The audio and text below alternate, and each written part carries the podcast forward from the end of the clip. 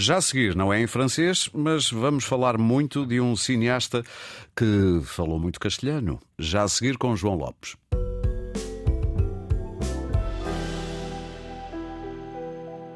João, muito bom dia.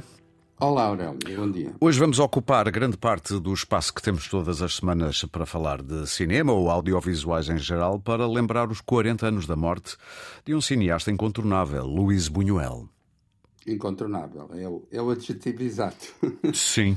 é, é, verdade. Hum, é curioso, Aurélio, eu estava a dar uma vista de olhos à, à filmografia dele e um, fico sempre, hum, de algum modo, fixado na, nas suas raízes surrealistas. Sim. Uh, ele, portanto, começa de facto em, em íntima ligação com os surrealistas, faz uh, Um Cão Andaluz e A Idade de Ouro em 1929 e 1930, respectivamente, e uh, não fará sentido dizer que ele foi ao longo de 40 ou 50 anos, eh, um cineasta surrealista, uhum. mas algo ficou e esse algo talvez se possa definir como a sensação, eh, para não dizer a, a certeza, de que o real é sempre ambíguo uhum. e é ao mesmo tempo feito de evidências e dos desejos que nós investimos na, na realidade à nossa volta. Sim.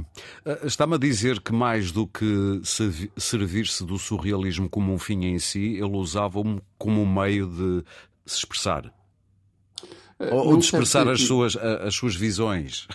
Sim, uh, ele foi sobretudo um, para utilizar a a célebre expressão francesa, um companheiro de route, uh, no Sim. sentido em que foi de facto um aliado, um amigo, e se nos lembrarmos da, da trilogia final, que é provavelmente aquela que é mais conhecida da maior parte das pessoas que nos estão a ouvir, uhum. ou seja, o charme discreto da burguesia, o fantasma da liberdade e este obscuro objeto do desejo, percebemos que, não sendo de modo nenhum uh, filmes que faça sentido classificar como surrealistas, Sim. são, à sua maneira, surreais. E de algum modo diria que esse tríptico final condensa um pouco do que foi a obra dele. Eu fiquei sempre com essa Sim. ideia, que no fundo está lá tudo encapsulado.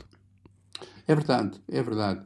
Porque, hum, se, hum, enfim, eu não creio que uh, um cineasta, seja ele qual for, eh, possa ser eh, redutível aos seus temas. Sim. Mas, uh, ao mesmo tempo, não, não podemos abstrair desses temas. E encontramos aí questões que têm a ver com uh, o espaço conjugal, com a relação um, do indivíduo com, com a religião, uhum. inclusive é com algumas memórias de natureza militar e uh, sim, é verdade, Aurélio. Eu acho que faz sentido dizer que é, é uma espécie de de revisão da matéria dada.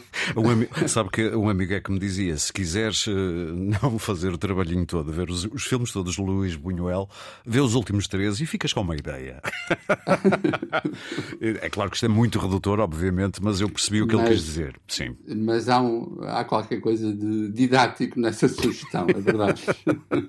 Exato. Eh, já agora, vale também a pena lembrar que há uma geografia extensa onde ele filmou, no, uhum. para além de, das várias décadas, não é?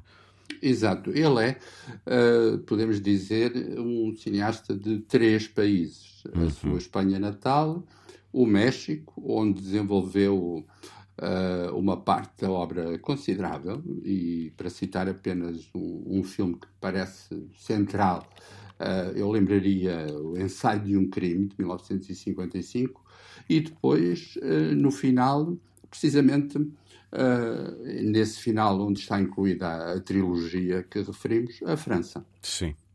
João, para terminar eh, este nosso NACO, chamemos-lhe assim, sobre Luís Buñuel, vale a pena dizer que este ciclo vai estar no Nimas uh, até 25 de outubro, uh, com muitos filmes, diga-se.